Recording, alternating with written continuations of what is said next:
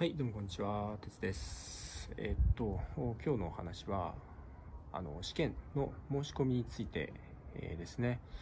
えっと、ECCA の試験は、まずアプリケーションというのをお ECCA に送って、えーそれが通って、生徒として、えー登録をされてから、あ試験の申し込みとか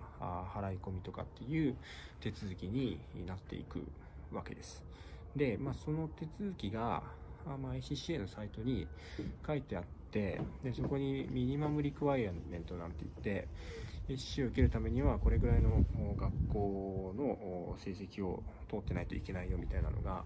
ガイダンスが書かれているんですけど、でそこで日本はどうなのっていうのを調べると、なんかね、あの専門学校を卒業した場合は qualify じゃないとかそんなようなことが書かれていてなんかねいまいちちょっと分かりづらいんですよ。ただ基本的にはその4大を卒業した人っていうのは、えー科目によってはね、えーその専攻したが学校に学校によっては、えー科目が exemption 免除になったりとかするっていうことも考えるとあの基本的には四大生の大学であればあ条件を満たすはずなんですね。なんでそれをあの申し込みの時に、えーそういう卒業証明書とかいわゆるそういう、う書類ですよね英語で書かれたやつないといけないんですけどそういうのをアタッチして、えー送るっていうことをやらないといけませんでまあなるべくねなるべく多くの書類を送った方がいいんでしょうね。あので彼ら審査するんで、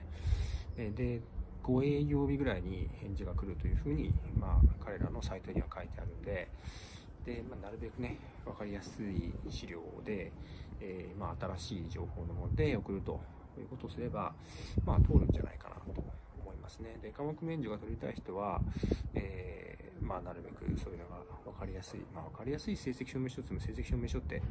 形決まっちゃってるんで、なんとも言えないと思いますけど、まあ、それを送るということで科目免除が取れる可能性があるということですね。なんで、あのーで、万が一ね、何かの事情でアプライしたけど、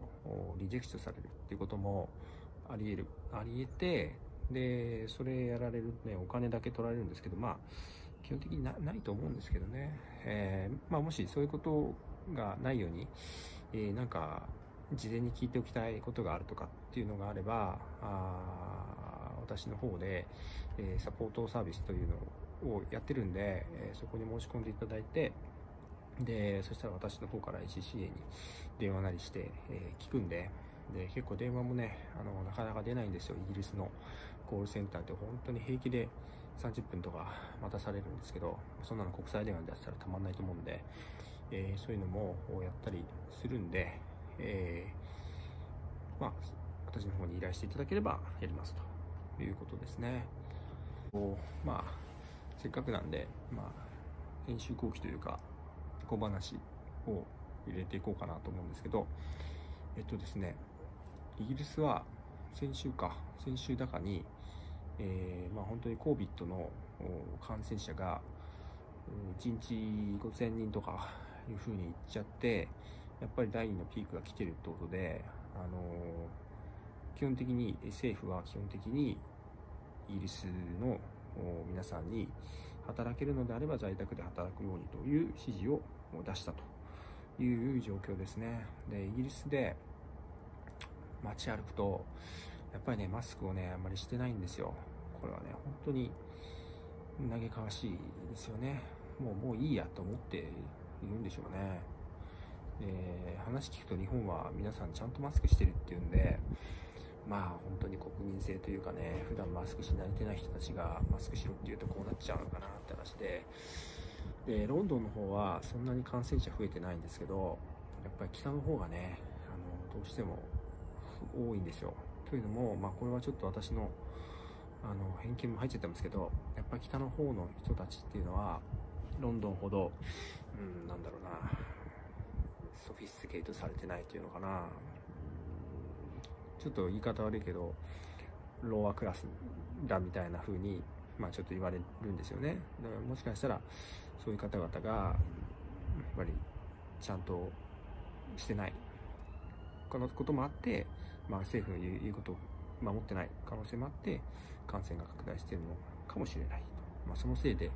ロンドンの方まで、えー、基本的には在宅でという指示が出ているという状況ですね。なかなかねあのヨーロッパは長引いてますね。苦しいですね。あの今オックスフォード大学とアストロゼネカかどっかがワクチン作ってますけど、ま、ワクチンができて多少変わるのかどうかわかんないですけど、まあイギリスの方はそういう状況ですね。あのただまあいずれこれ解消するんで、あの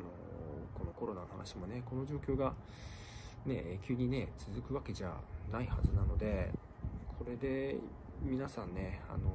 会社によっては在宅になったりとか、してる会社もあると思うんで、半分在宅とかね、そのそこでできた時間をねやっぱり大事に使って、えー、家でうつうつとしてるんじゃなくてやっぱり自己投資になるような勉強とかそういうことにエネルギーを使ってほしいなというふうに思ってるので、えー、ぜひ、えー、頑張ってみてください。はい、以上です。